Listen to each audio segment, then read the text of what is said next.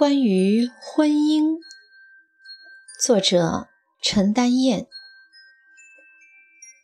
我看到一封中学女生写来的信，她说：“如果莫扎特还活着的话，她就要嫁给他。”她大大的字用蓝色的圆珠笔写在练习本的纸上，看上去一往无前、勇敢而温柔的样子。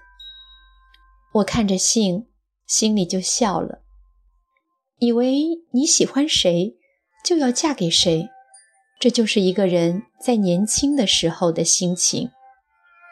女孩子的心里常常想着，自己的爱可以救一个人，把一个怪兽变成一个王子，然后符合自己心愿的幸福的生活在一起。那看中了莫扎特的女孩子，是看中了他的美丽音乐和他的贫穷不幸。这是许多好女孩子的童话。那些心情温柔的女孩子，一心以为自己的爱情是战无不胜的宝贝，一心要拿它来救一个人，开始自己的浪漫生活。女孩子的心情常常是。壮怀激烈的，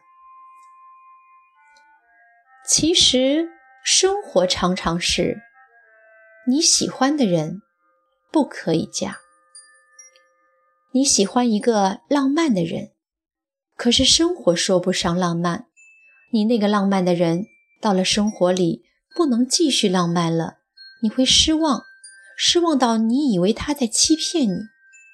如果那个浪漫的人在生活里，继续浪漫下去，那你就得把生活里所有不浪漫的事都担待下来，因为他不会去擦脏了的浴缸，也不关心米粒的小虫，那样你会愤怒，你以为是他把你的生活剥夺了，你恨不得问他赔。生活常常还是你不喜欢的人。也不可以嫁。你的一辈子总是和你喜欢的那个人在一起的时间多，天天都和你不喜欢的人在一起，那比杀了你还要难过。那种样子就叫不幸的婚姻。幸福的生活是怎么得到的呢？一个女孩子在恋爱的时候，就是火眼金睛。也看不到许多年以后才会发生的事。我想，找到的要和你生活在一起的人，是一个可以原谅你的错误的人，这很重要。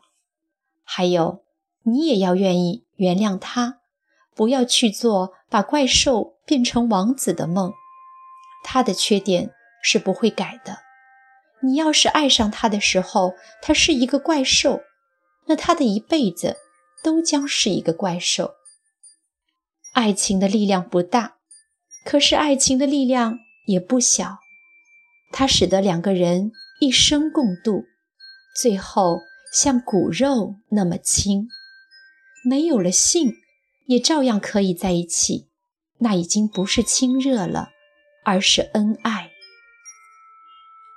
事情就是这样的变化着。两个人爱上了，开始一定是有性欲在里面的，可是后来他就不那么重要了。睡在一张床上，只握着手也可以的。两个人本来是好的，一看到就忍不住笑起来的。爱过的人都记得，看到自己爱的人的时候，脸上的笑是忍不住的，像花一样的开。可是后来会恨得不能看到他，看到他浑身都觉得脏，只想马上去洗澡。可能生活本身就是说不清楚的，所以才有那么多的哲学家、宗教、作家、算命的什么什么的。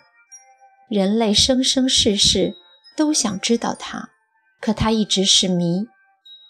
我问过一个很老的老太太，关于婚姻，她说：“我不知道。”然后他把自己的一张老脸笑得像波斯菊一样的说：“谢天谢地，我现在用不着去想他有什么意义了。”那老太太，她让我放心，我自己对她的糊涂。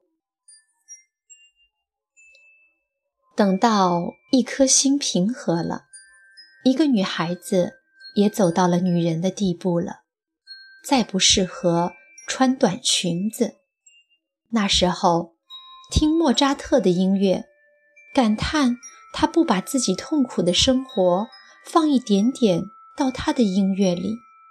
连一声呻吟都没有。